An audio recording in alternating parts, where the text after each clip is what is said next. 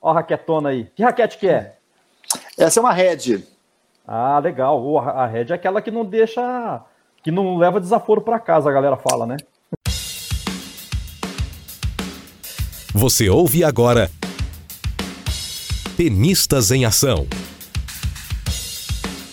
Olá, você ouvinte do podcast Tenistas em Ação, seja muito bem-vindo. E no episódio de hoje eu converso com o professor, palestrante, escritor e produtor de conteúdo Alexandre Correia Lima. Alexandre fala sobre seu segundo livro, Longevidade Inteligente, e o impacto disso nas vidas das pessoas e no esporte, sobretudo no esporte tênis nos dias atuais.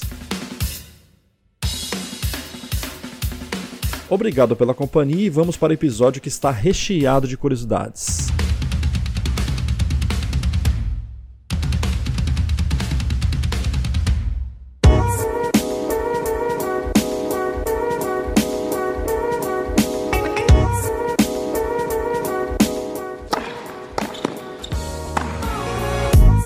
E aí, Ale, tudo bem? Como vai essa vida de clausura? Pois é, tudo bom, Jeff? Estamos aqui, tenistas sem muita ação, né? e pior que eu nem tenho um paredão muito legal aqui em casa, porque se tivesse, eu ficava jogando paredão na minha própria casa, mas nem isso tem. Tem um gramadinho, uma parede ali, mas do jeito que eu sou panga, é, três batidinhas, três isoladas de bola, então nem isso dá, né? Mas tá tudo bem, né? Estamos quarentenados, mas estamos saudáveis, com a família, né? Enfim, tem algum conforto, então é o que temos para o almoço, né? Pois é, cara, é, é isso, isso que é uma curiosidade minha. Como é que para um cara que, como você, que faz zilhões de coisas, para quem não conhece o Alê, ele é publicitário, cronista, professor, palestrante, escritor, tenista roqueiro, tem um canal no YouTube que, que eu acho muito legal, que é De Sete Não Passa, né? É verdade. É um programa, é. É, você... e outra, você tá sempre em algum lugar do mundo, sempre vejo você fazendo vídeos sobre empreendedorismo, enfim, falando de grandes corporações. E como é que é, cara, você que lida com tudo isso, tá numa situação dessa onde que você, a gente tá obrigado, né, a ficar em casa, cara, com a família. É verdade. Conta um pouquinho. Bom, uh, eu acho que a gente quer sempre aquilo que a gente não tem, né? Então, quem vive no Nordeste fala, ah, queria ir para ver a neve, queria ir em Bariloche, né? Queria ir para Campos do Jordão, né? Quem vive em cidade grande quer ir para fazenda.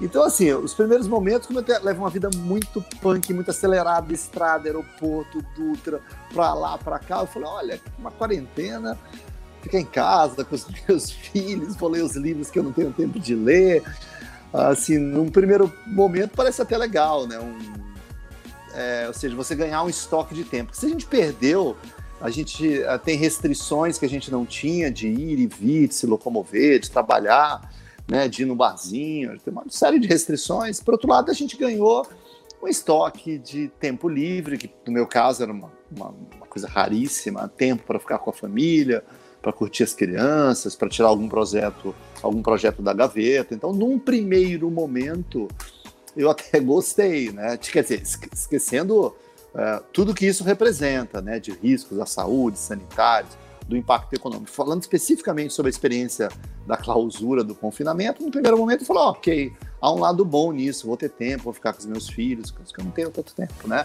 Uhum. Mas mas a médio prazo, talvez gere uma sensação um pouco sufocante, né? Assim, eu já estou meio angustiado de não fazer um esporte, de não correr, de sair para fora, entendeu?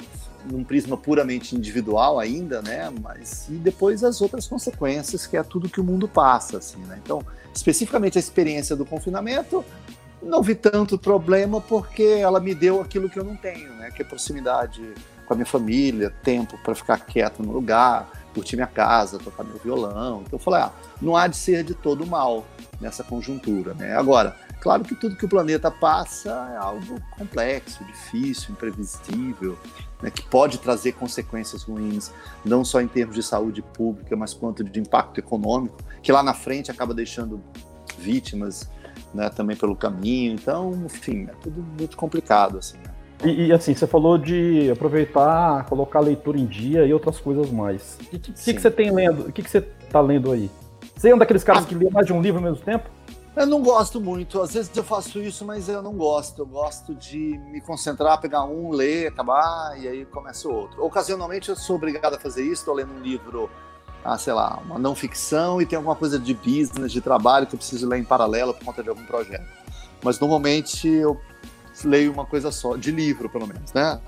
Uh, atualmente eu estou relendo 100 Anos de Solidão, do Gabriel Garcia Marques, né, que é um livro que eu li muito tempo atrás e gostei. E estou relendo alguns clássicos, muitos livros aqui, porque eu compro. Às vezes eu acho que eu gosto mais de comprar livro do que de ler, né? Porque eu saio comprando numa velocidade estabanada e não tenho tempo de ler tudo que eu compro, né? Então eu falo, tem um monte de livro ali na fila de espera. Uh, então eu falo, ah, vou aproveitar para tentar tirar um pouco desse atraso, né? Então eu é, tô lendo agora 100 anos de solidão. Eu tento fazer, sabe como, Jeff? Ler assim, um livro totalmente nada, totalmente lúdico, literatura, um clássico, e um livro, tipo um não ficção e um ficção, um clássico, um técnico. Eu tento mesclar para que você não fique bitolado, só ultra especialista no negócio e não tem visão de outra coisa, entendeu? Então eu gosto sempre de alternando minhas leituras uh, com um tema da minha profissão, de tendência, de mercado, de empreendedorismo, e uma coisa nada a ver, um clássico de dois séculos atrás, enfim, acho que aí você vai ficando com um repertório mais diversificado, né? Então, tô lendo 100 anos de solidão, depois vou pegar algum livro mais técnico, não ficção, alguma coisa mais de, de tendência, atualidade, negócio, e leio. É assim que normalmente eu tento navegar. Nem sempre a gente consegue, né? Por exemplo, eu acabei de lançar meu livro Longevidade Inteligente, né? Uhum. Então, nos últimos dois anos, 70% da minha leitura tinha sempre uma conexão com esse tema de tendência, longevidade, demografia, vida, qualidade, enfim. E, tu, e todos os temas paralelos que o livro trata, né? Porque o livro não é um livro de terceira idade nem de longevidade, é um livro sobre como a gente, o que a gente deveria fazer para chegar bem. Então tem, tem, é um livro que fala de finanças pessoais, para você chegar bem com suas finanças, é um livro que fala de de, do emocional, né? Pra, porque a gente está tendo uma explosão de crise de ansiedade, de pânico, doenças Exato. emocionais. E com esse negócio do enclausuramento, as pessoas estão ficando hum, consumindo informação demais negativa, as pessoas estão enlouquecendo, né? Então, é, fala disso, fala de socialização, da, da transcendência, da dimensão física, da saúde. Então, eu acabei lendo o livro sobre saúde, sobre genoma humano, acabei enveredando para as coisas mais loucas, né? uh, por conta de escrever esse livro. Então, nos últimos anos, minha leitura acabou ficando um pouco condicionada ao repertório que eu precisaria para ajudar a desenvolver algumas teses do livro. Legal, não, e assim, peraí, eu vou, eu vou te perguntar sobre ele e, e chegaremos e lá. Quero saber todos esses detalhes aí, tá? e, e, e, você é daqueles que prefere ainda os livros físicos ou não? Você não é tão chita assim? Você, você já, já tá navegando pelos Kindle da vida aí? Olha, eu sou um ser híbrido, né? Mas minha, minha matriz, meu DNA é isso daí, né? Livro de papel, é o que eu gosto mais de pegar. E vou falar que eu tenho um fetiche, assim, sabe? Chegar aqui, às vezes eu não vou ler livro nenhum. Aí eu venho passeio aqui na biblioteca, olha, nossa, que legal. Dou uma olhadinha nele, falo, não, acho que eu vou ler no verão, vou ler aquele livro, sabe? Essa coisa parece que eu tô passeando num jardim, assim, sabe? Então eu tenho um certo fetiche com livro físico, assim. Agora eu também Olha, tenho Kindle. E, e, e, dá um charme especial pro ambiente, né? Dá, sim, eu gosto. Assim, faz a gente parecer inteligente sem ser, isso que é legal, né? Tem uma biblioteca das pessoas falam, porra, a biblioteca do cara, você não, não leu nada, você não sabe nada disso. Só de ter uma biblioteca, você fica com aquele. É um auto-engano, sabe? Você, você, fica com a impressão de ser uma pessoa melhor do que você é. Você vai no shopping, você tá lá com a, a bolsinha da Saraiva, e você vê o cara com a bolsinha da Renner, você fala. Sabe daquela sensação de superioridade? Mesmo sem. tipo quando você vai numa, vai numa loja, compra uma roupa fitness de corrida, mesmo que você não vá correr, você comprou uma roupa de correr, o short, já dá uma sensação mental que você já cumpriu um pedaço do caminho, né?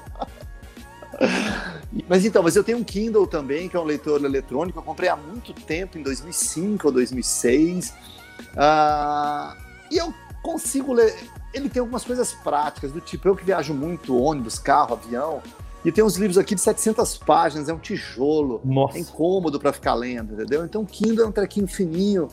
E, e às vezes, por exemplo, eu vou viajar, é um livro grande e eu falto as 80 páginas finais do livro. Um livro de 500 páginas, falta 80 entendeu? E eu acho que durante a viagem vou conseguir ler aquilo e começar um outro. Aí eu tenho que levar aquele catatal, que falta só 80, eu não posso rasgar as 80 e levar só 80. E às vezes eu levo o próximo livro. E no Kindle tá tudo armazenado ali. Então, eu lido bem com os dois, mas sendo muito honesto, eu tenho uma experiência sensorial melhor ainda com o, com o de papel, que mostra que de fato eu devo ser mais dinossauro mesmo. Ah, é? é. Gosto dos dois, mas eu acho que eu tenho um, um apreço maior pelos livros de papel, eu acho. É, legal, legal. Eu, eu acho que eu também. Eu, eu não tenho problema nenhum de ler. De ler é, eu sou um cara de tecnologia, né? Então tem que também sempre estar tá lendo aí coisas novas, porque sistema é um negócio que está sempre mudando, né? Tem sempre que isso claro. se, se, atualizar. Mas eu acho que eu também precisa, prefiro ainda o livro físico, sabe? É.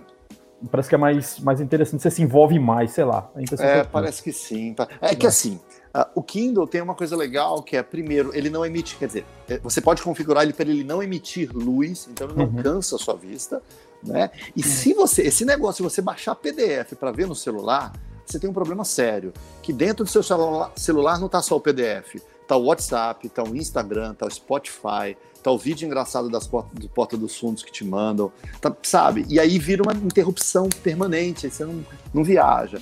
Então, o Kindle você configura ele só para ler o livro, então você não tem tantas distrações.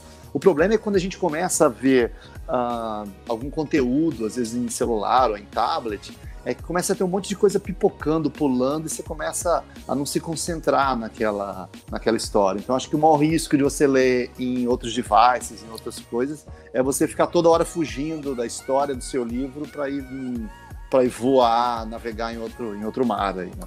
Verdade.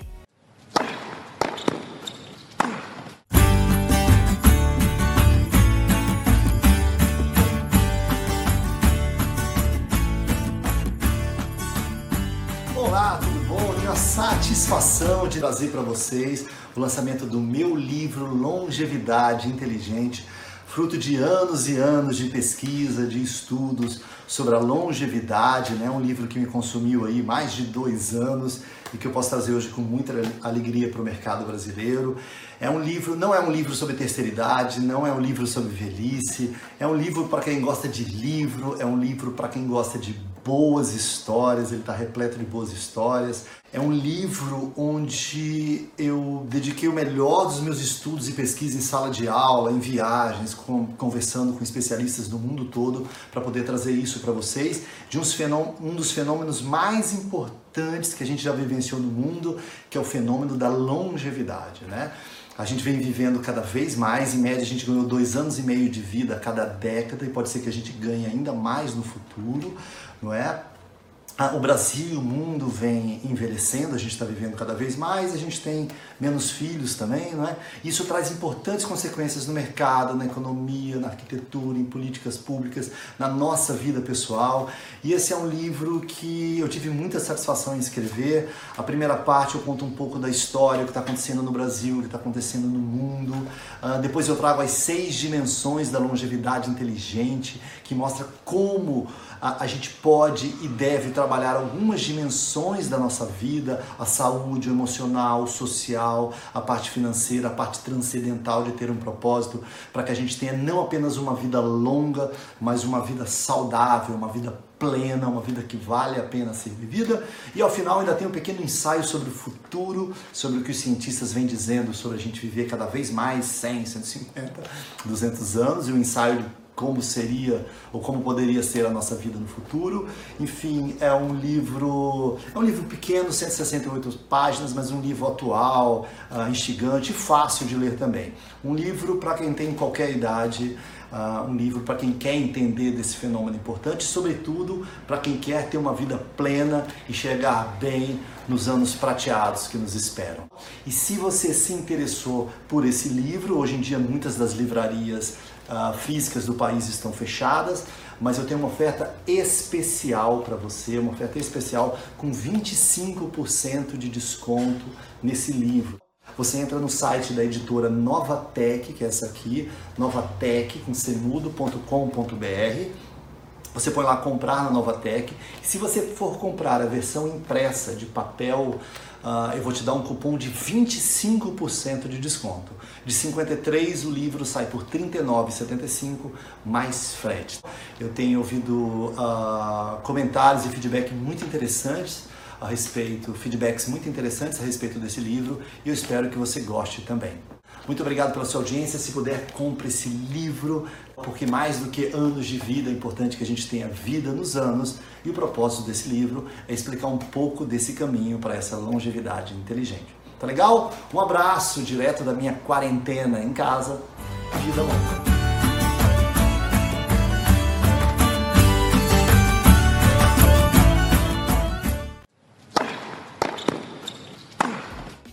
Olê, entrando um pouquinho agora no assunto principal, é, já é a segunda vez que, que a gente faz esse bate-papo, né? Da outra é vez, já, já faz uns três vai fazer três anos, cara. É, Uau, quando a gente conversou, é, quando a gente gravou. É porque o outro é, livro foi de 2017, é. Isso. E, e, a gente falou naquela época do tênis de uma forma mais filosófica e você abordou um pouco de estatística, né? Onde você falava Verdade que o tênis é fundamentalmente um esporte estatístico, né? É um esporte e... de porcentagens, né? Por isso, isso, que é melhor dar as bolas cruzadas do que as paralelas, pela isso. bioquímica, pelo risco de errar, porém, porque a quadra é mais longa, é estatística, né? Tá? Exato. E, é, e você falou do teu livro, do, aquele outro pesquisa de opinião pública. E Exato. há pouco tempo você publicou o seu mais novo livro, Longevidade Inteligente. Aí, bonitão. É aí. ele, é o filhote aí. Legal, e eu achei interessante te chamar novamente para a gente bater um, um, um, papo sobre a sua obra, né, sobre o que envolveu tudo isso e fazer, tentar fazer um paralelo com o esporte, principalmente o esporte tênis. O que, que você acha? É verdade. Legal, ótimo, ótimo, né? Enfim, Bom, esse é um livro que tem muito a ver com o meu trabalho de pesquisa. Eu tenho uma empresa de pesquisa há 25 anos, então eu estudo demografia, tendência, populações, enfim, né? E, e uma tendência muito evidente é o envelhecimento populacional e por conta de dois fenômenos, né? A gente só lembra de um, né, que a gente está vivendo cada vez mais. No Brasil, a expectativa de vida não para de bater recordes. Agora a gente já está em 76,5, mas entre as mulheres é praticamente 80, né? Caramba! Ah, é, as mulheres já, já estão vivendo em média 80 anos. 80 anos ao nascer. Porque se a mulher tiver 50 ou 60, ela provavelmente vai viver 84, 87. Olha, e existe uma, uma resposta por que, que, por que as mulheres vivem mais? Tem, tem sim. Eu, eu abordo isso num dos capítulos do livro, né? As mulheres vivem no Brasil cerca de 5 anos a mais que os homens. Né? Em quase qualquer lugar do planeta ela vive mais que os homens, alguns lugares um pouco menos, um, dois, na média quatro, quatro a seis. Em alguns lugares ela chega a viver quase 12 anos a mais do que os homens, que é o exemplo da Rússia e de, de algumas antigas uh, países ali da União Soviética ali, e lá a explicação basicamente é o alcoolismo, a gente tem um problema sério de alcoolismo com homens lá, e essa é uma razão das quais, pelas quais eles morrem 12 anos mais cedo, né? De um modo geral, nasce quase a mesma quantidade de homem que mulher, quando bebês, a natureza coloca no mundo quase a mesma quantidade, não é a mesma quantidade, é um pouquinho mais de bebês homens do que bebês mulheres, mas é quase igual, né? E à medida que a gente vai avançando na régua etária aí, o homem começa a morrer um pouco mais cedo. Na juventude, o homem costuma se envolver em, em, atitudes mais perigosas, em comportamentos de riscos, se envolve mais com droga, com violência urbana. Ele é um pouco mais vítima da violência urbana, enfim, né? Então, se, se, não, não que todos nós não possamos ser, né? Mas o homem jovem de periferia costuma ser um pouco mais vítima desses casos. Mas não é aí que a grande diferença entre homem e mulher se dá, é nas idades mais avançadas, é dos 50 para cima, quando já começam as cardiopatias. E aqui a gente tem dois dados fundamentais, um que a gente não tem muito o que fazer e um que a gente deveria ter o que fazer. Um é a questão hormonal, né?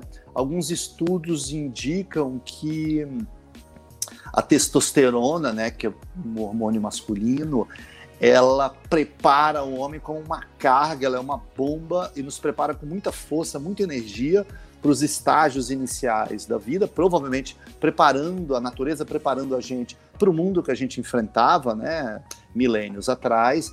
E talvez isso tenha um custo a longo prazo e aparentemente o estrógeno trabalha de maneira reversa e protege um pouco mais a mulher no longo prazo. Tem até um estudo curiosíssimo que eu trago aqui nesse livro, foi um estudo feito na Coreia do Sul com eunucos. Eles pegaram eunucos e começaram a estudar a vida de eunucos.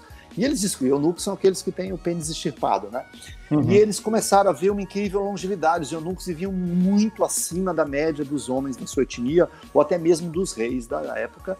E, e, depois alguns cientistas começaram, não estou sugerindo que ninguém adote a técnica do eunuco, não. Para viver mais? não, talvez não valha a pena. Mas é, isso mostra um pouco essa influência dos hormônios. Isso é um fator né, que poderia explicar.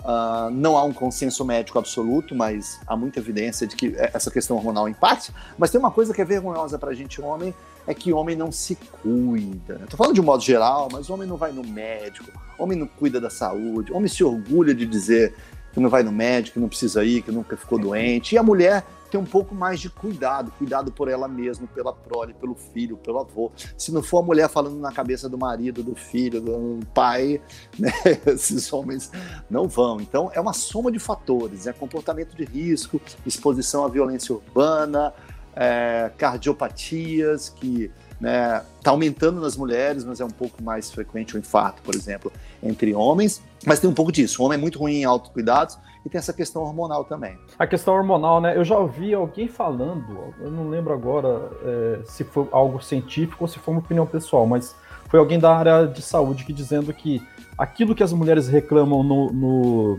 durante os meses, a questão da menstruação, e que ela sofre com aquilo, que aquilo altera o humor e envolve todo mundo que está perto dela, mas aquilo protege ela também para que ela vive mais e o homem não tem isso, né? Será que tem a ver mesmo? Sim, tem a ver. É, é, essa, claro que eu não sou, sei, leviano da opinião, não sou endócrino, não sou médico, mas já existem estudos com algum nível de embasamento mostrando essa correlação de uma proteção, uh, de alguma imunidade correlacionada aos tipos de hormônios que homens e mulheres, que homens e mulheres possuem, eles proporcionariam diferentes vantagens. Na realidade, o, o organismo humano, o corpo, a gente funciona muito no sistema de trade-off, né, que é tipo de trocas intertemporais, né? E a natureza aparentemente ela vai alocando os recursos dela conforme uma lógica que ela tem que é sobreviver e passar os genes adiante, entendeu? É por isso que o processo de envelhecimento está muito associado aos ciclos reprodutivos, né?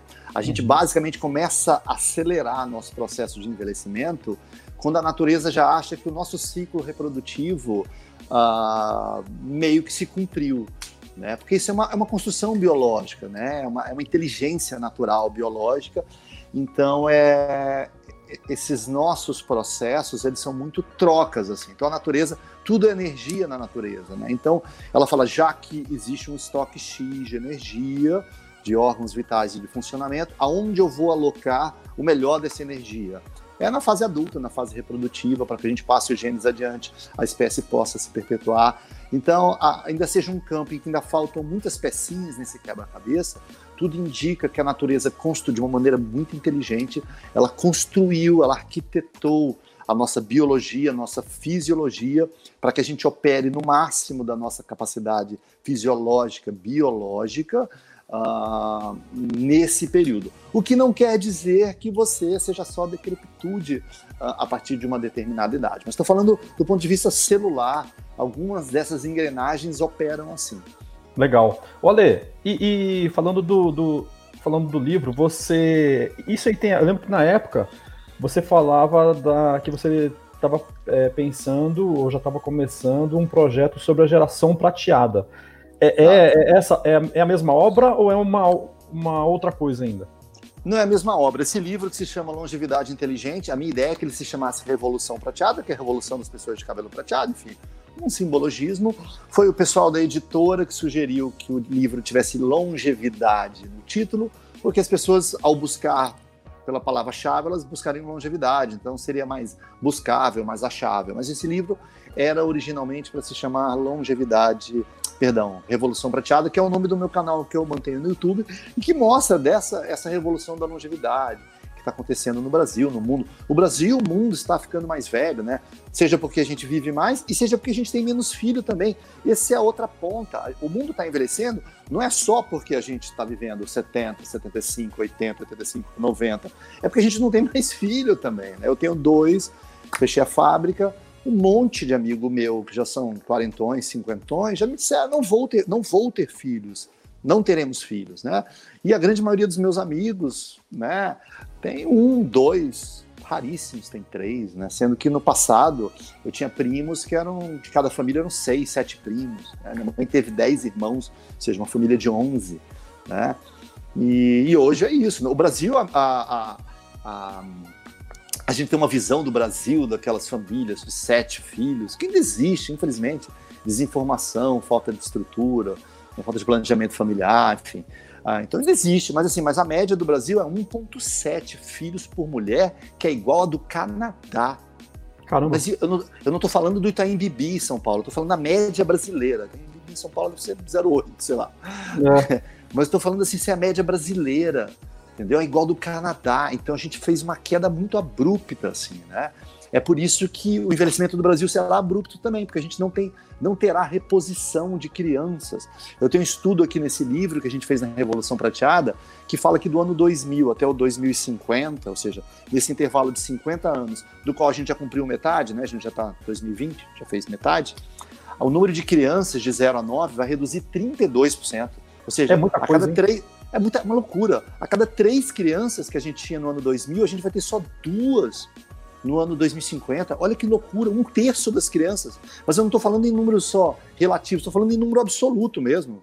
Caramba. Número absoluto, onde tinha 30 crianças, terão 20 em 2050, sabe? Adolescentes a mesma coisa, de 10 a 19, vai cair 30%. Então é uma queda muito abrupta mesmo. Então é por isso que a gente está envelhecendo. Tirando a África, que vem caindo um pouquinho, mas muito lentamente a taxa de expectativa a, a natalidade, o índice de natalidade, o planeta Terra inteiro está envelhecendo. A Europa já está regredindo a população, né? A população da Europa vem caindo. Só não cai mais assim, porque lá eles não têm, eles não fazem filhos em quantidade suficiente para repor a população. Lá só não cai mais porque eles recebem um volume brutal de, de imigrantes da Síria, da Ásia, da América Latina, da África, de todos os lugares. Senão, era para a população estar caindo ainda mais vertiginosamente nos países da Europa. Incrível. E, e falando uh, em cima disso que você está falando, então é, isso já tem um, um, reflexo até no mercado de trabalho. Você, isso já é, é já tem algum indicador que aponta para isso? E assim, é, vai chegar um momento, se, se, a, se continuar isso, e, e, e, parece que vai continuar essa tendência, né? Será que daqui a pouco os, os governos vão ter que tomar alguma medida para, ô, oh, gente, vão fazer filho aí, porque senão daqui a pouco vai parar tudo. É, isso é, bom, isso foi muito discutido na época de reforma da Previdência, né? Porque é, porque é uma soma de fatores, né? Um, a gente vai viver cada vez mais, e se a gente vai viver cada vez mais, a gente vai ficar mais anos recebendo proventos da aposentadoria. Né? O outro é que, como o sistema brasileiro era baseado num sistema de repartição simples, ou seja, é, um sistema de solidariedade intergeracional, quem está nativo, ou seja, os jovens, subsidiam quem está na inativa. Mas como a gente vai entrar menos jovens, essa equação vai desbalanceando. E para piorar, a gente vive um mundo de tecnologia disruptiva, onde esse vínculo do emprego formal, com garantias, está se esfacelando, está se precarizando em alguns aspectos. Então é um trinômio complicado de equacionar. Né? Uh, e a gente tem alguns fenômenos. Né? O primeiro é, se a gente a gente podia, a gente aposentava aos 50 porque as pessoas morriam em 55, 60, né? Se a gente começar a viver 80, 85, 90, é o que os países estão fazendo, estão esticando a idade da aposentadoria, não é? Para, enfim, a pessoa aposentar 60, 65, e aqui você começa a ter um monte de problema. O primeiro é, se uma lei, se uma configuração populacional te obriga a trabalhar até os 60, 65, e por outro lado, você tem um mercado de trabalho que é preconceituoso, contra o profissional de 45, de 50, Exato. você cria um pepino gigantesco. Fala, ok, então beleza, eu só posso me aposentar aos 60, 65. Vamos, vamos imaginar a, a, situação bacana. O cara tá com plena saúde física, mental, beleza, disposto. Isso não é um problema anômalo, ok. Entendeu? E o mercado não aceita ele porque acha ele velho, então você cria um pesadelo para esse profissional que não pode aposentar antes de 65 e o RH acha ele velho quando ele tem 48, sabe? Então, é uma loucura. Eu sempre brinco que a gente tem dois problemas aqui. Um problema numa ponta é a ponta mais jovem, porque o jovem também tem um problema enorme para entrar no, no, no, mercado de trabalho, não tem experiência, quem é você tal. E na ponta final, eu falo que tem que ter um problema para o primeiro emprego e para o último emprego também. Que a taxa de desemprego não é muito alta entre quem tem 45 e 50, não é muito alta, eles têm uma empregabilidade bem legal essa faixa. Mas se ele der o azar de perder o emprego, para voltar é um pandemônio, entendeu? Então se ele está na empresa e está estável fica lá, até tudo bem, entendeu? Mas quando ele sai do mercado de trabalho, a reentrada dele normalmente é muito complexa, a pessoa fala, ah, vou contratar um profissional mais jovem, bem mais barato, aí começa aquelas coisas do preconceito, do etarismo, como é que cachorro velho não aprende truque novo, cinquentão não gosta de tecnologia, não vai saber lidar nesse ambiente virtual, e começa todos aqueles aquelas coisas mais que a gente já sabe. Mais resistente, é, né? Mais resistente à mudança, e começa. Que não necessariamente é verdade. Fala, cachorro velho não aprende truque novo? Não, quem não aprende truque novo é cachorro preguiçoso. Exato. Né? E, e, preguiça não é exclusividade de uma determinada idade, né? Essa pessoa está é, sempre se reinventando e a gente podia ficar aqui o dia inteiro falando disso. Aliás, no meu livro, Jeff, eu trago um estudo. O estudo foi feito por uma, uma revistinha, como é que chama? Harvard Business Review. Uma revistinha. Harvard, é. E eles falam, eles fizeram um estudo com as startups.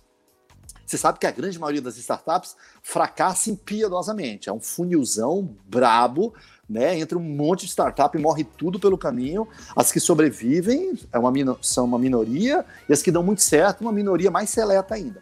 Enfim, eles pegaram essas startups muito bem sucedidas e separaram dessas bem sucedidas as ultra bem sucedidas. E sabe o que, eles descobriram, Jeff? Hum. Que dessas startups mais bem sucedidas, né, aquele grupo seleto que não só sobreviveu, mas que deu certo, que deu muito certo, a idade média do fundador era 45 anos de idade. Do Ou seja, fundador. a gente associa. Do fundador. Ou seja, a gente associa startup de sucesso como um bando de moleque, de pisse na orelha, de 16 anos de idade, em berbe. existe, existe um monte de moleque genial, 16, 17.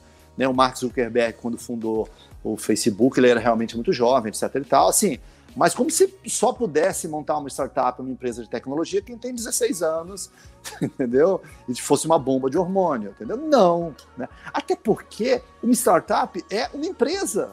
E uma empresa precisa manejar uma, uma complexi, um ecossistema muito complexo: gestão, finanças, pessoas, empréstimo, visão de longo prazo, inteligência emocional para liderar a equipe, planos, capacidade de interpretar cenários. Isso são, são atributos que você costuma ir lapidando ao longo do tempo, né? Então, então existe um... e, e, outra coisa, né? Essas startups aí que, que hoje a gente é, é, é ouve falar bastante, né? Uber, Airbnb, são pessoas que já fizeram um monte de outras coisas, já se ferraram pra caramba, muito, muita coisa de que não tiveram sucesso, um monte de fracassos, e que agora tem um puta case de sucesso, e para isso a pessoa tem que ter tido experiência e não é alguém de 16, 17 anos, né? Acho que esses claro. casos são as exceções, não é não? Exato. É, e é, é que a gente é muito influenciado por isso, né? A gente é. fica pegando toda hora Airbnb, Uber, como se isso fosse uma amostra confiável. Isso é tipo encontrar uma pepita de ouro desse tamanho, assim, sabe? Você até pode encontrar, mas é exceção. A grande maioria está penando para pagar as contas e lutando para chegar viva no final do dia, como são boa parte das micro e pequenas empresas brasileiras, chilenas, argentinas, mexicanas. É uma luta para chegar viva no final do dia. Né? E, e, mas o que vai para a página dos jornais, dos grandes periódicos, são esses casos, os unicórnios, né? Mas mas quantos unicórnios existem no total nesse emaranhado de empresas, de startups, né? Então é isso, né? Olê, e, e só para eu entender e para o nosso ouvinte também entender, é, para escrever um livro desse, que é, ele é um é, é, é, quase que um nicho, né? Mas ele também eu entendo que ele é até uma um serviço de utilidade pública, né? Para a gente saber é. o que está acontecendo com as pessoas no Brasil e no mundo e como é que você chega num trabalho desse? É uma curiosidade, uma inquietação sua ou a editora que te encomenda? Alguém, te, alguma, alguma associação, algum órgão te encomenda uma coisa dessa? Olha, o meu primeiro livro foi uma editora que me encomendou, falou: ah, você tem uma baita experiência em pesquisa, em sala de aula, você dá aula no FGV, etc e tal. Monta um livro. O Brasil não tem um livro de pesquisas de opinião, de pesquisas de opinião pública, eleitorais. Monta um. que não tem muita literatura brasileira, quase de tudo. Então foi meio que um desafio. E ao final foi tipo subir um Everest, sabe? Você chega com o dedo necrosado, todo esfolado, você pensa que vai morrer no meio do caminho. Aí você fala, nossa, e toda hora você fala, o que, que eu fui me enfiar nesse negócio? Aí no fim você acaba e fala, yes, daquela adrenalina, sabe? Mas eu fiquei um pouco frustrado porque era um livro muito técnico, 400 páginas, uh, que me demandou, sei lá, três. A soma geral entre receber o convite, estudar, planejar, escrever, publicar, levou quatro anos. Ah, Esse... primeiro, né? O primeiro, primeiro é, ah. é. Começou em 2013 e terminou em 2017. Esse não, eu já. Mas esse não é de. Esse é para todo mundo. E foi uma das coisas que eu me incomodei. Falei, putz, foi um livro tão legal, assim, modéstia à parte, tão, tanto sacrifício, tão. E um livro muito de nicho, de pedacinho de mercado. Esse livro, esse eu te asseguro, Jeff, isso não é uma fraude. Esse é um livro para todo mundo. Esse livro é até mais legal se você não tem 70, se você não tem 80. É um livro ainda mais legal se você tem 20, 30, 40. É um livro para quem gosta de livro. É cheio de boas histórias. Esse não é um livro lixado, não é um livro sobre envelhecimento. Até fala sobre envelhecimento. É um livro para seres humanos. Isso aqui fala que você tem que guardar dinheiro para o seu futuro, que o brasileiro é negligente com as finanças pessoais. É um livro que fala que você precisa cuidar da sua saúde. É um livro que fala que você precisa cuidar do seu emocional. É um livro que conta as histórias de como o planeta chegou até aqui. É um livro que fala das oportunidades de mercado que tem para quem quer atender segmento. É um livro que fala dos conflitos no mercado de trabalho quando cinco gerações estiverem trabalhando juntas e cada uma com um mindset, com um repertório cultural, com um mapa, uma visão de mundo diferente. Ou seja, é um livro que traça com uma miríade. É um livro que traz no capítulo final, fala de transcendência, de busca de propósito. Por que, que a gente, se a gente vai ver uma vida mais longa, não faz sentido a gente levar uma vida mesquinha, pequena, vazia, que seja só uma busca vã por dinheiro, por acumulação de posse, que a gente precisa ter um senso de transcendência. É um livro que no capítulo final fala, é quase um ensaio, porque hoje em dia a gente vem ganhando longevidade aritmética. Cada década a gente ganha dois anos e meio, é isso. Né? Mas já tem cientista falando que a gente vai chegar na era da longevidade exponencial, que é o que a gente está vendo com o coronavírus, né? E que a gente vai decodificar os probleminhas aí genômicos tal, uma chavinha, e vai, vai viver 150, 200, 300, 400 anos, sabe? Então uhum. eu trago até um ensaio. Isso é bom para a humanidade, se viver 100, 150, 200, 300. O que, que aconteceria? O que aconteceria com os casamentos, né? O que, que é viver até que a morte os separe? Se a morte não separar mais ninguém. Como serão os financiamentos das casas Bahia? Vai financiar um sofá em 480 vezes? Né? Como é que é uma vida em que a gente vai, vai trabalhar até os 190 anos? Como é que é isso, entendeu? E a gente vai, vai estancar o processo de evolução já que o processo de evolução está afincado nessa coisa de morrer, renascer, vir uma geração, sabe? Enfim, porque a morte é parte do ciclo da vida também, sabe? Então tem até provocações filosóficas no livro. Então, assim, esse não é um livro de nicho, não é um livro complexo, apesar de eu ter um background de pesquisa, trazer algumas tabelas, alguns gráficos, mas não é um livro com, com histórias, que está acontecendo no Brasil, no mundo, as oportunidades. E esse lance da longevidade inteligente, que são essas dimensões, foi uma sugestão de uma editora, uma amiga minha, uma, uma, amiga de uma amiga, que acabou ficando minha amiga, lá do Rio de Janeiro, com experiência em grandes editoras, que ela deu essa dica. Falei, Alexandre, entendi essa lógica do seu livro, é muito legal, mas faz faz que o livro tenha dicas práticas para quem de repente é jovem, tem 20, ou tem 50, ou tem 40, ou tem 30, já que a gente vai viver sem, o que a gente tem que fazer hoje, né, para chegar bem lá na frente, ou para que essa vida seja uma vida bacana e não uma vida fútil, tosca, sabe? Então, e é por isso que eu digo, né? Ou seja, como você vai chegar a 60, 70, 80, é fruto da vida que você levou aos 20, 30, 40, 50, sabe? E o tempo passa voando, sabe? Sem, se a gente não perceber e tomar as rédeas da própria vida, quando você vê, você não manejou bem.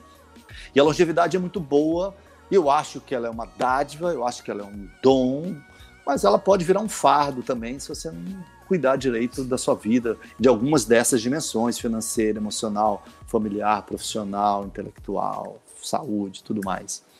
E, e quanto tempo você falou que, que demorou para fazer esse? É, eu já vim estudando esse lance da revolução prateada, da longevidade, há uns cinco anos. Né? Então, eu já cinco vim anos. estudando. Né? Agora, falar, vou escrever o livro, entendeu? Aí foi um ano e meio. Um ano e meio. Olha, é, aquele outro você falou que levou quatro anos, né? Levei quatro anos. Deve ter sido. Aquele outro deve ter sido dois anos e meio escrevendo. Ah. Né? Esse aqui eu fui mais objetivo. Eu devo ter levado um ano escrevendo e meses planejando, buscando editor, esse tipo de coisa. E, e fala uma, é uma, curiosidade aí. Por exemplo, você tá nos, quando, quando você está nos finalmente, existe aquela preocupação de você ter que revisar tudo para ver se tem alguma coisa datada ali que hoje já não faria mais sentido e você ter que re, é, reescrever aquela, aquela partezinha que você tinha escrito há um ano, dois anos atrás? Tem. tem essa preocupação? Tem, sim. Esse livro não tem tantos dados que o deixem datados, mas tem alguns também. E, por exemplo, como eu falei daquela editora, enfim, uma amiga do Rio de Janeiro, que sugeriu isso daí, quando ela me sugeriu isso, eu já tinha o primeiro livro, o primeiro esboço do meu livro praticamente pronto, eu já tinha 85% dele escrito, resolvi submeter a ela, falou, ah, super legal. Entretanto, eu acho que ele devia ter esse enfoque.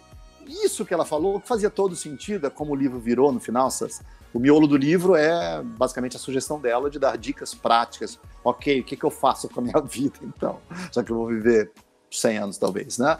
Ah, isso me obrigou a reescrever tudo, assim. Então tinha sempre uma angústia. Eu falo, meu Deus, na hora que cair a mão do editor, sabe, você reescreve isso tudo, porque aquilo já me obrigou uma guinada, uma mudança. Eu joguei fora uns três capítulos, comecei a escrever capítulos que eu não planejava escrever e pesquisar sobre aquilo, sabe? E no final você fica naquela busca de, de na busca de editora, porque eu não. Hoje em dia é muito fácil você autopublicar seu livro, né? Então você chega lá na Amazon faz um, um PDF dele, publica lá, entendeu? Você chega numa editora, fala, eu quero 500 exemplares, eles mandam um orçamento falando aqui, é 10 mil reais, sei lá quanto que é, entendeu? Eu falo, hum. ok. E você pega, empilha um monte de livro na sua casa e sai vendendo para os amigos. Dando. Mas eu não queria isso, não por um preciosismo, mas porque eu queria que meus livros estivessem nas livrarias, estivesse capela. Primeiro que eu não vou ter tempo de sair vendendo meu livro, e eu queria que o livro tivesse, quem quisesse comprar, entrasse na Amazon, tivesse entrasse na Martins Fontes, tivesse o livro, entendeu? E para isso eu precisaria da estrutura de distribuição de uma editora, entendeu? Então tinha essa preocupação e que assim, e o mercado editorial no mundo não vai muito bem, porque as pessoas já não leem tanto quanto antes, sobretudo livros de papel, a gente está lendo tudo no mundo, no planeta não é Terra não vai bem. Brasil. O Brasil é pior, né? Porque pior. a gente tem um baixo nível de literacia, escolaridade não é tão alta, renda, livro para o brasileiro, às vezes, não é um produto tão acessível, né? Então no Brasil é pior, né? Mas no planeta Terra a indústria editorial tem penado, assim. E assim, eu amo livros, tá aqui. O, maior com, o segundo maior cômodo da minha casa é uma biblioteca, né? Que é também meu escritório e tal. Mas assim, eu leio menos do que li ano passado. E às vezes eu fico culpado, sabe? Falei, pô, gostaria de ler, eu já não leio tanto quanto eu li ano passado. Mas assim, trabalho que nem louco. Aí quando eu chego em casa, eu preciso dar atenção para os meus filhos também. Aí, 10 e meia da noite, quando eles dormem, depois que eu jantei, eu pego um livro, tô cansado, não vou conseguir ler até 3 da manhã, né? Então, é mais difícil mesmo. Mas tem um outro fator que é o smartphone, né? A gente fica o dia inteiro lendo PDF, lendo notícias, lendo link que o pessoal te passa. Então, sem perceber, a gente tem passado o dia todo lendo. A diferença é que são informações fragmentárias, assim, né? Não é a profundidade e densidade de um livro no qual se lê 700 páginas de um mesmo assunto mas você ficou o dia tendo, o dia todo lendo, então você está meio cansado de noite, assim. Então a, indústria editorial no mundo é uma das impactadas também pela internet, pela difusão de ah, então é, então tinha um pouco essa angústia de ver o filho ir para o mundo, sabe? Nascer o filho ir para o mundo, assim. Então isso dá uma angústia realmente muito grande, assim, de, de, de, de ver o filho nascer, parir e ir para o mundo, assim. Né? Então, eu tenho uma pergunta aqui para você. É, eu acho que ela entrou depois e está perguntando para você falar o nome direitinho do livro e para você comentar sobre brasileiros não saber guardar dinheiro. Se isso não pois é. atrapalha é. na venda do seu livro. É, da, pouco, trabalha na venda de qualquer coisa. O livro se chama Longevidade Inteligente: Como se preparar para uma vida de 100 anos. Alexandre Correia sou eu e editora é Nova Tech. Ele tem na versão impressa, assim, de papel, tem na versão e-book. Se você entrar na Amazon, tem os dois. Tem o de papel e tem o e-book, tem na Martins Fontes, etc e tal. Se você quiser comprar meu livro na versão impressa, você entra na Nova Tech. Nova Tech com semudo. Legal, sei lá, se dá para ver aqui, tá legal. .com.br, digita longevidade inteligente, vai ter lá código da promoção, digita Silvers, Silvers de prateados em inglês. S-I-L-V-E-R-S, Silvers, e você vai ganhar 25% de desconto, tá legal? Olha de 53. Ó, tá legal. Dica de desconto. Espe específico para o tenistas em ação. E de 53 ele vira 39,75 mais frete. Né? Enfim, e, a, e nesse livro eu trago essa questão da dimensão financeira. O Brasil é um dos países que pior lida com dinheiro no mundo. E eu não estou falando de chute, estou falando de pesquisas científicas. Tem um indicador que se chama literacia financeira. É o quão bem a gente consegue entender e manejar coisas de finanças. O Brasil, sistematicamente, é um dos piores do mundo. Muita gente atribui isso aos anos de inflação que poderiam ter deseducado a gente, mas isso não explica tudo, porque boa parte da geração de hoje não viveu os anos 80 e tal, né? Ah, a gente é um povo um pouco imediatista, não é? Tanto que a gente paga esses juros absurdos, assim, né? Eu sei que é natural que a gente diga, ah, claro, isso tudo acontece que a gente ganha pouco, se a gente ganhasse bem, eu compreendo, né, que existe uma correlação. Se você tem um salário magnífico, você tem mais condições de poupar do que se você tiver um salário ínfimo, né? Mas isso não explica tudo, porque esses estudos que o pessoal faz, países como Bolívia, lá, Paraguai, países piores economicamente que a gente, têm uma taxa de poupança melhor do que a gente. E o pior, pessoas que ganham muita grana também têm um comportamento negligente em relação às próprias finanças. E vou falar mais. Se você não acreditar em pesquisa, acredita na minha experiência vivencial. Sou ex-funcionário do Banco do Brasil, concursado, e as coisas que eu testemunhava na minha época, eu fui funcionário em meados dos anos 90, era absurda. Tinha, tipo assim, profissionais liberais que ganhavam muita grana, sabe? Ganhavam muita grana e viviam endividados, estourados no cheque especial, nas modalidades mais caras de crédito do mundo. Eles ganhavam como rico e gastavam como milionário, sabe? E às vezes tinha um funcionário público que ganhava um dinheiro modesto, sabe? Decente, mas tinha sua casa própria, tinha seu carro, conseguia viajar de vez em quando, todo mês pegava um pouquinho do salário e guardava. Então, é óbvio que o contexto social impacta, mas não é tudo. Tem muito da, da, da gestão das próprias finanças, do próprio dinheiro também, né? E, e, isso impacta tudo, assim, né? Impacta a gente tomar más decisões financeiras, acabam gerando a, más escolhas, ou então você ficar refém de ofertas que não são tão boas, porque você não foi capaz de conter seus impulsos ou de gerenciar melhor. Mas vem melhorando, lentamente vem melhorando, isso eu mostro no livro também. E a solução também. Né? O Ale, eu acho que a galera, te, os teus amigos, os teus colegas de trabalho devem ter te chamado de louco quando você deixou o concurso do Banco do Brasil, né? Para trabalhar, para empreender, né? É verdade, é verdade. eu, eu, passei muito jovem no concurso do Banco do Brasil, um funcionário concursado, assim, né? E, mas logo eu larguei para empreender, para montar minha empresa de pesquisas e de marketing, né? Que logo uma empresa de pesquisa, pesquisa, ainda, né? Não é? Você não pesquisa, né? No interior de São Paulo. Nossa! São Paulo, foi, a melhor ideia de jirico que eu já tive em toda a minha vida, assim. E é o que eu tive muitas. Olê, vou, Oi. quero saber sobre. Pô, a gente nem falou de tenista, de nada. Né? É, não, não, mas a gente vai. A gente tem, tá aqui no tópico. Eu vou, vou, vou te perguntar um negócio sobre tênis aqui. A gente vai ficar resvalando porque o assunto ele é instigante, né? E é ele acaba dando gancho para várias questões, né, cara? É é, eu, eu, assim, eu sou muito curioso. E, e, uma coisa que eu queria saber de você, é, você estava falando agora há pouco e, e, eu lembrei de te perguntar sobre procrastinação, essa coisa de para você para você escrever, eu imagino que você tem que estar tá muito focado, né? Porque você não pode deixar a, a, as ideias, o tu, a tua a tua linha de ideia, né, de, no, do livro, ela se perder, né, e ficar um monstrengo lá dentro. Hoje você tem trocentas mil distrações. Você é um cara que tá toda hora viajando, é, tá envolvido com um monte de coisa, é professor, você dá palestra pra caramba. Então você tem que estudar e, e ficar. E, e, a família. Né? Você, você, falou agora há pouco. Você chega em casa, você tem que dar atenção para a família e no, o dia só tem 24 horas. É, como é que você lida com isso, as distrações? E, e, assim, eu imagino que em algum momento você fala, deve, você fala assim, meu, quer saber? dane-se, não vou fazer porra nenhuma agora, vou descansar, vou ver Netflix, vou ver YouTube e não vou escrever. Só que eu imagino que tem uma pressão, ou, ou não sei se da editora, ou uma autopressão, né, uma pressão sua mesmo, de você ter que concluir esse negócio. Como é que você lida com isso, cara? Você é um cara muito disciplinado?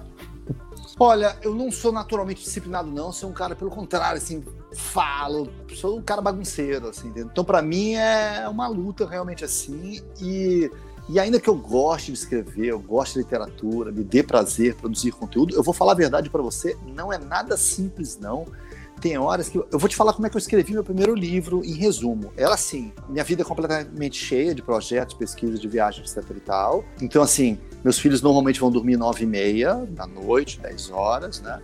Então era assim, eu ficava no meu escritório, porque eu tenho que trabalhar, tenho que ganhar dinheiro. Enfim, só o Paulo Coelho ganha dinheiro com livros, né? E o Dan Brown. Então, é...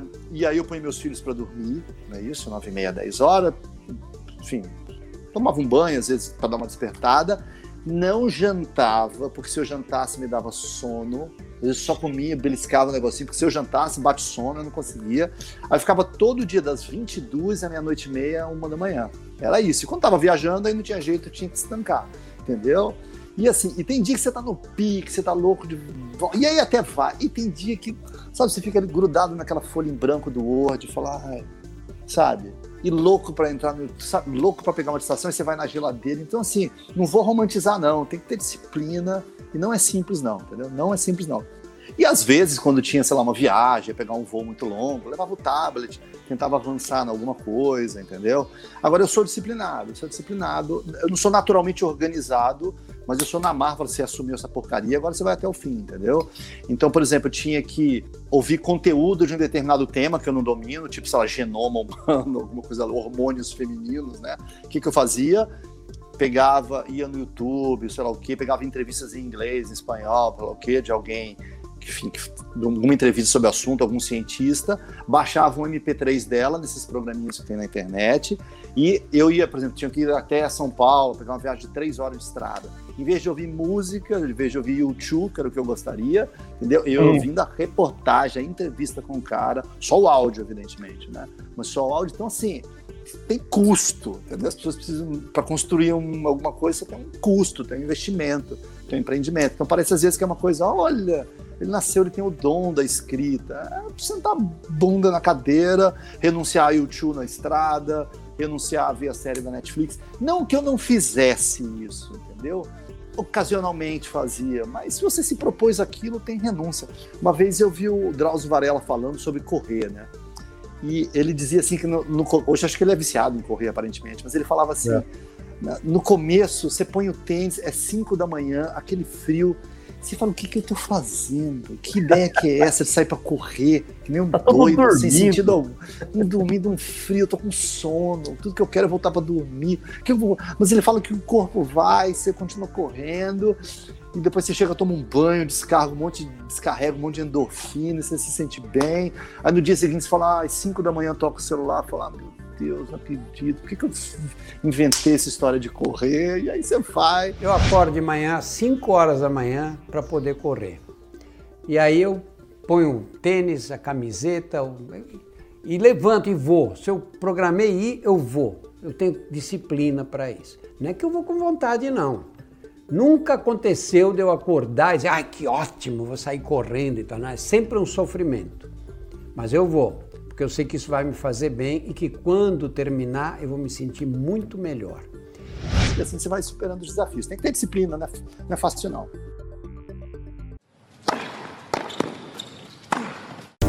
Wale, é, uma, uma outra curiosidade minha que eu queria te perguntar, faz tempo que eu tenho para te perguntar, que é o seguinte. Quando a gente conversou lá no episódio 6 do Kinestes em Ação, você falou sobre aquele medo terrível que as pessoas têm de falar em público, e eu me incluo nelas. E que as pessoas têm mais medo disso do que da própria morte, né?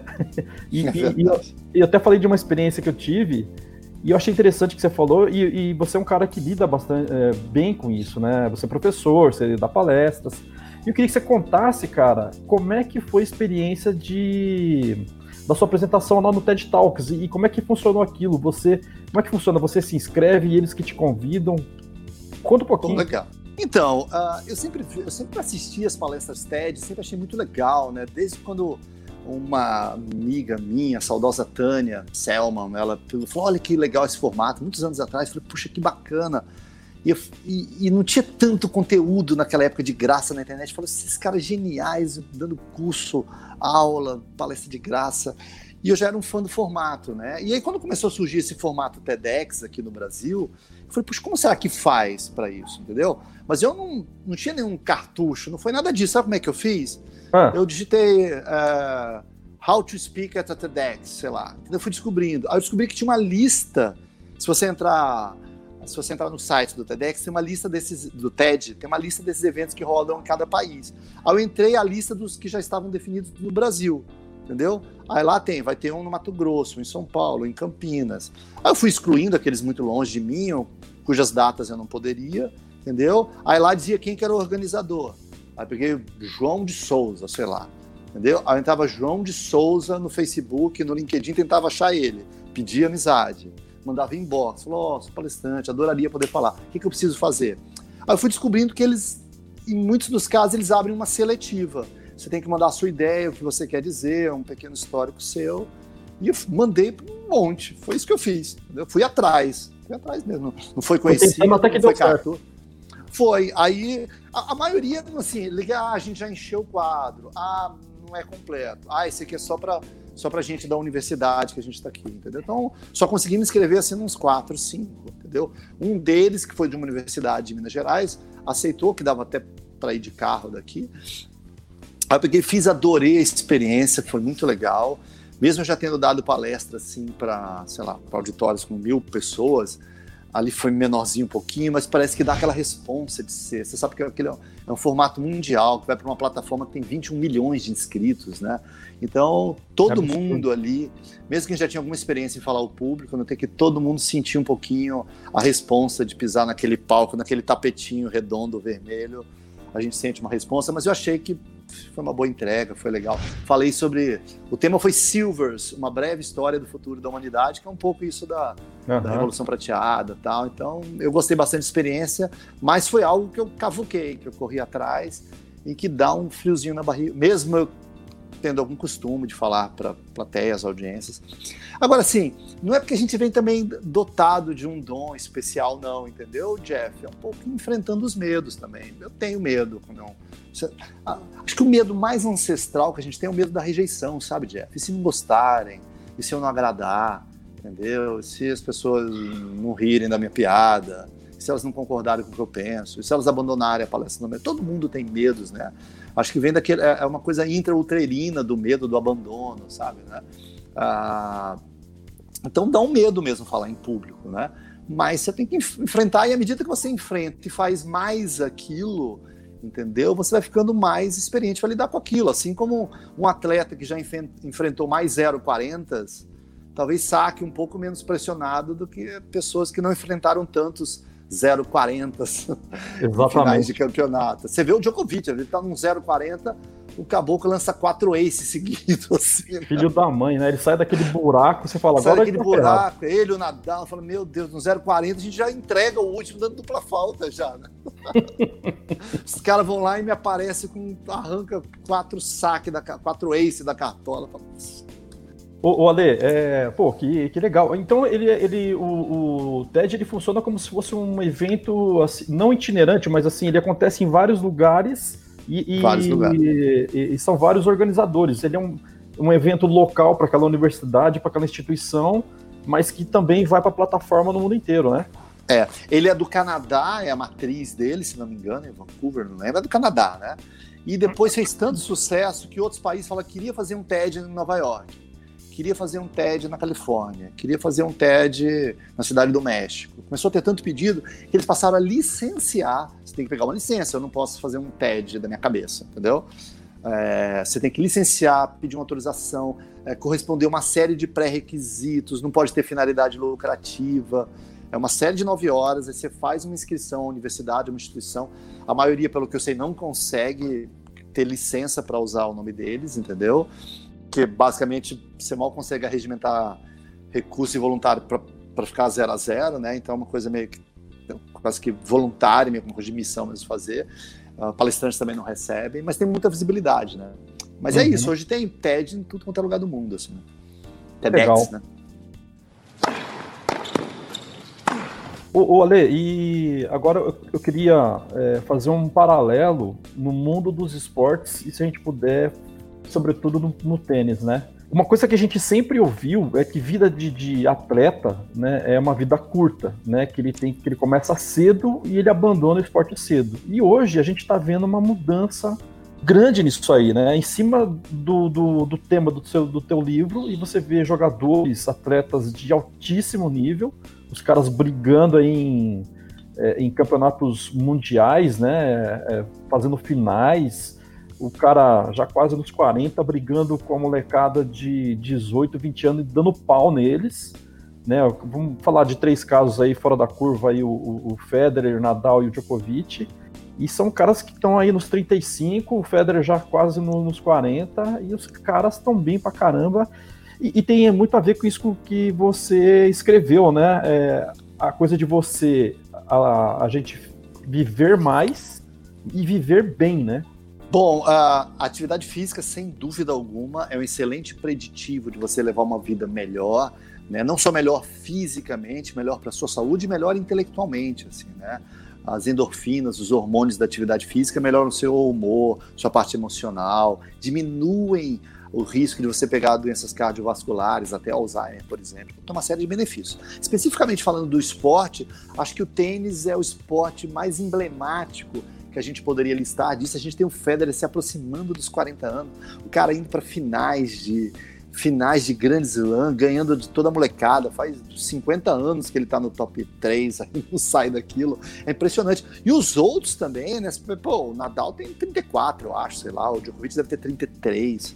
Né? Ou seja, os 30, se você for pegar a quantidade, se for pegar o top 50, o top 30 e ver quantos aí tem acima de 30, é impressionante. O domínio que esses trintões, ou quase quarentões, no caso do Federer, conseguir, conseguiram obter é um negócio impressionante, que a gente não tinha no passado, né? Eu fiz até um vídeo uma vez, dois dias depois da famigerada final que o Federer perdeu para o Djokovic com dois match points debaixo do braço em Wimbledon, em que eu falo disso da longevidade dele no esporte, né? Não só dele, quanto tudo indica que o, o Nadal, o Djokovic já são longevos, né? Já tem 30 e tantos. Quando muitos estão encerrando a carreira, eles estão dominando, dominando completamente o circuito, né?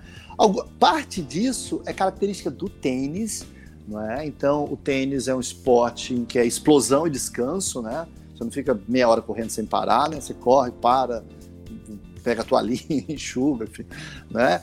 Uh, parte disso e que faz os trintões uh, saírem bem é que o tênis é um esporte mental, tático, estratégico também.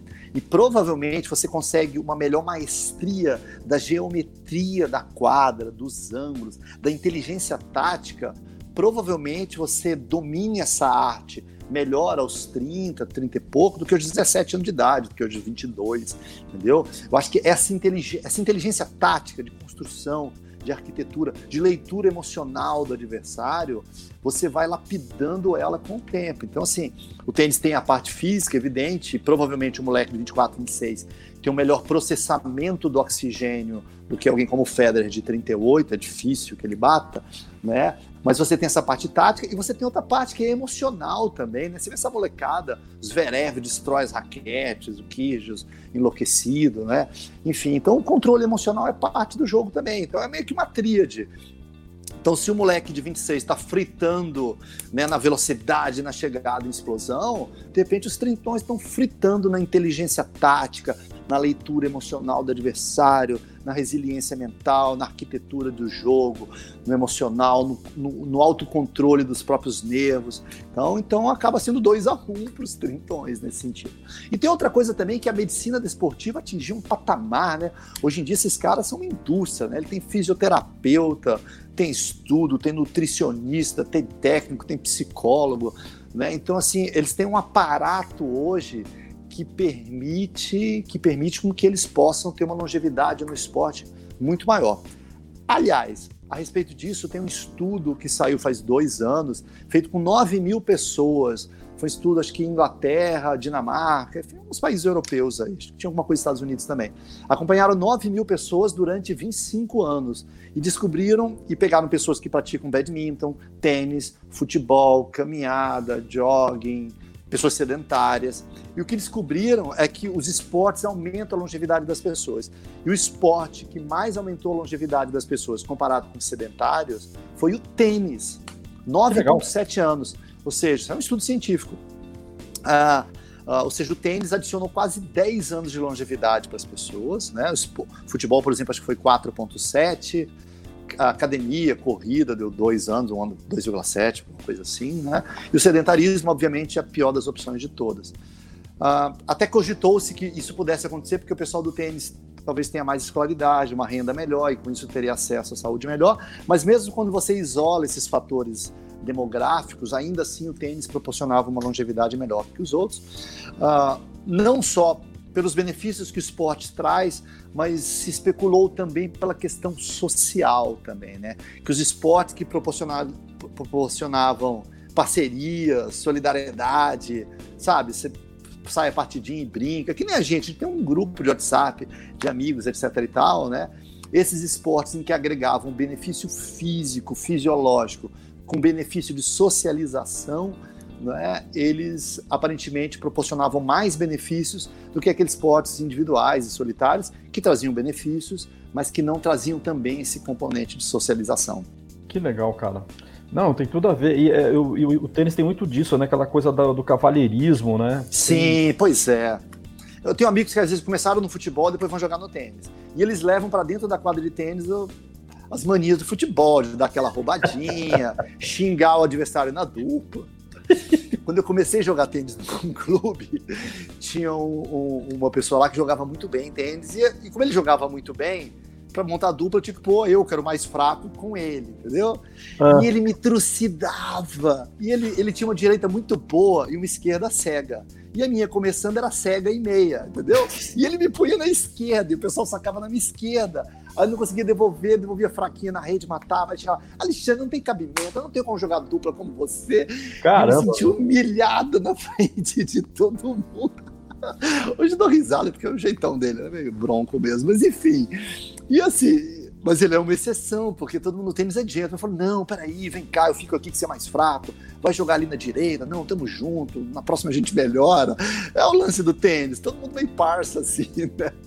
E, Mas, e, e, e, tem que ser e o futebol não, mesmo. cara. O futebol não quer matar o outro, termina, termina que é dar tiro, sai na porrada, briga, comemora o, o gol roubado, fogo, né? Sim, você gosta de futebol também, mas assim, mas tem um ethos diferente. Acho que o tênis tem essa coisa do, de, de uma certa brodade, um certo cavaleirismo, assim, né? Cara, eu já cansei de ver. É, a gente, geralmente nas empresas, né, o pessoal gosta de jogar um futebolzinho na quinta-feira, na sexta-feira. E aí, não, a gente vai lá pra gente desopilar um pouco, né? Esse, esse negócio. Mas, velho, chegar lá, sempre tem um estressado. Mas, velho, a gente não veio aqui pra, pra gente desestressar? Sai de lá com úlcera, né? Sai de lá com úlcera. Olha você, você falou agora há pouco da questão do, do, dos caras mais novos é, e a questão da ansiedade. E a gente está passando por um momento que, assim, é surreal. Eu queria saber da sua opinião. Você acha que a gente vai sair mais fortalecido disso aí, menos é, com crises de ansiedade, ou a gente vai sair, todo mundo vai sair louco desse negócio? Porque a gente tem que conviver com essa coisa de ficar é, dentro de casa, é, família e a convivência mais próxima. Isso não é fácil e todo mundo tem que segurar a onda aí, né? O que você acha? Que a gente vai se fortalecer mais a partir daí? Olha, é assim. Todo mundo mais do mesmo, né? É. Eu acho que a gente não tem respostas prontas, né? Porque para problemas inéditos, as respostas do passado não servem. E esse é um problema que a gente não tem nem como prever o que vai acontecer. Eu acho que a gente tem a gente tem que saber se controlar, porque o ambiente vai ser muito difícil, né? Um ambiente de gente morrendo, né? Pode acontecer de começar a, a gente perder pessoas próximas, isso pode acontecer, espero que não, né? Sim. Enfim, mas isso pode começar a impactar pessoas que a gente conhece ou pessoas que a gente ama, esse risco existe. Uh, a TV, obviamente, ela fica só dando as notícias, as notícias não são positivas, até porque os casos só vão aumentar. Né? Então acho que isso vai deixar e a gente trancado em casa e vai começar a ter medo de da empresa quebrar, de perder o emprego. Então assim, acho que acho que vai ser um ambiente que vai testar a gente muito a nossa resiliência mental, emocional, e a gente precisa estar muito saudável emocionalmente para suportar tudo isso. E eu tenho visto, eu acho assim, a gente tem mania de querer resolver coisa complexa com coisas simples, simplificadoras, e a realidade, essa é uma realidade complexa, não tem soluções simplificadoras, né? Ah, e eu tenho visto dois movimentos completamente antagônicos, sabe? Um é no sentido de a solução é acelera mais ainda e vamos rumo ao futuro. Faz tudo no e-commerce, manda drone da Amazon para entregar a pizza em casa assim. E, ou seja, a gente rumo ao futuro, entendeu? O e-commerce, o teletrabalho, ou seja, a solução para isso a gente sai de 2020 vai para 2050. Implanta logo o teletrabalho, faz tudo digital, só pede pizza pela internet, entendeu? Fica uhum. mais digital e ilhado ainda do que a gente já está. E tem outros que falam: não, isso é a terra dando um recado para gente, tem que desacelerar, voltar a pôr o pé no chão, na terra, olhar o céu, olhar o passarinho. Então eu tenho visto esses dois movimentos, um de achar que o caminho, o caminho é dar um fast forward e acelerar logo todas essas tendências que já tinham de digitalização, de trabalho remoto, de ficar dentro de casa, de fazer tudo pela internet, e outros falando que isso aqui é a terra gritando por socorro e que a gente tem que andar um, dar uns passos para trás e voltar a levar uma vida mais introspectiva, viajar para dentro de si mesmo, etc e tal. E não tem quem esteja certo, não tem, não tem quem esteja errado. O que eu acho é que o movimento inédito que vai exigir muita resiliência da gente, porque não é fácil. Enfim, então a gente precisa estar muito resiliente, muito preparado. O que eu acho, assim, não adianta a gente ficar se lamentando, a gente tem que processar o luto, ok, já foi, não é o que a gente possa fazer, não é? Mas a gente tem que tentar sair dessa melhorado, renovado, reinventado. Algumas coisas a gente não pode mudar o que está feito, mas eu acho que a gente devia repensar a vida, o jeito que a gente trabalha, repensar nossas relações, entendeu?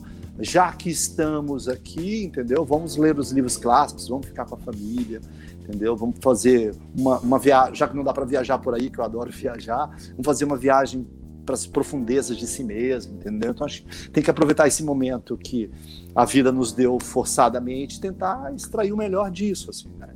Ficar chorando e lamentando. Existe a fase de chorar, de lamentar, de ficar de luto, Agora tem que processar a informação, proteger os parentes, proteger a si mesmo, se preservar, né? Até porque a gente não está sozinho nessa. Se dissesse, ah, eu me contaminei, problema meu. Não é problema meu, não. Eu contamino meu filho, que contamina minha mãe, que contamina a vizinha, sabe? Então, estamos juntos nessa daí. É importante que a gente faça a nossa parte. Nesse livro, curiosamente, eu, eu falo da peste negra que dizimou um terço da população da Europa, né? E, e, a gente superou aquilo sem informação, sem conhecimento. Então, hoje a gente tem informação, tem conhecimento, povos colaborando entre si. Eu não tenho dúvida nenhuma, entendeu, de que a gente vai superar isso daí. Entendeu? Tem uma música do Renato Russo, acho que é do Flávio Venturini, né? Assim, Mas é claro que o sol vai voltar amanhã mais uma vez. Então é isso, o sol nasce no dia seguinte, depois das piores tragédias, entendeu? Teve Segunda Guerra Mundial, o sol nasceu no dia seguinte. Teve 7 a 1 o sol nasceu no dia seguinte. né? O sol vai voltar amanhã. Vai Verdade. ter luz. A, luz. a luz vai vencer as trevas. Legal, cara. Bom, olha, é, assim, eu acho que o que eu tinha para ver contigo era isso. Se você quiser acrescentar mais alguma coisa ou deixar fazer alguma consideração geral, deixar os seus contatos aí que a galera vai querer saber, dos seus canais, onde acha o teu livro, né? Dá uma reforçada aí, fica à vontade. Maravilha. Bom, eu tenho, se você, eu tenho presença no LinkedIn, no YouTube, no Instagram, no Facebook. Uh, no YouTube sempre tem vídeo novo, diferente aí. Então, se você digitar Alexandre Correia ou Alexandre Correia Lima, você vai achar meu canal lá. Sempre falo de inovação, de empreendedorismo, de tendência, de futuro, de inovação. Tem o um canal da Revolução Prateada, tem um canal no YouTube, tem também redes sociais que fala disso, coisas mais ligadas a longevidade. Tem meu livro aqui, Longevidade Inteligente, vou ficar super feliz. Ó, não estou podendo vender palestra, que foi tudo cancelada, não estou vendendo viagem, estou fazendo, então me ajuda aí. Aproveita a sua quarentena para ler, para se informar. Uma boa pedida é esse livro, Longevidade Inteligente. Tem na Amazon e-book. Se você comprar na editora, na Novatec, entra lá, novatec.com.br, Longevidade Inteligente, tem um código de promoção SILVERS, SILVERS, S-I-L-V-E-R-S, você ganha 25% de desconto, tá legal? Se puder me seguir aí no Instagram, eu sou arroba palestrante Alexandre Correia, tá legal? E obrigado de coração, Jeff, você é um baita parceiro, um baita amigo, tá legal? A uh, todo mundo aí, amigos tenistas ou do seu canal aí que, que tiveram que usaram um pouquinho do seu sábado para curtir a gente assim. Meu muito obrigado, minha gratidão e que a gente possa sair dessa, dessa quarentena reinventado, melhorado, um ser humano melhor, um cidadão melhor, um profissional melhor. Pô, Ale, eu que te agradeço, cara. Você né, dispor de um, do tempinho aí que você tá com a família no sabadão aí. E, cara, obrigado mesmo. E assim, a Sueli aqui já tá dizendo que ela já encontrou o livro aqui. Ela disse que encontrou fácil em e-book. Então ela já, ah, já vai adquirir aqui. E Obrigado, viu, Sueli? Adora a música. Ah, que legal só. Numa próxima, vamos fazer um com violão. A gente vamos. tem um amigo, é o, é o Ferro, o Ferracini, também curte um violão, né? Vamos juntar essa galera aí. Vamos fazer uma live com violão aí, quem sabe. Show de bola, Ale. Obrigadão mesmo, viu, cara? Eu que agradeço, tá bom? E a gente se fala por aí. Vamos lá, vamos, ó, e pratiquem esporte, pratiquem tênis. Tênis aumenta 10 anos a longevidade das pessoas. Tá aí o Roger Federer, que não me deixa mentir. Falou e disse. Legal. A Cris também, a Cris, a Cris lá do, do Atepanga também acompanhou aqui. E aí, Cris! Legal. Beleza, Ale. Obrigadão, viu? Um abração. Eu que agradeço o convite, tá bom? Um ótimo final de semana a todos vocês. Boa quarentena. Tudo vai passar. Vamos sair melhor dessa. Show, show. Até mais, gente. Tenistas em Ação. Uma sacada de podcast.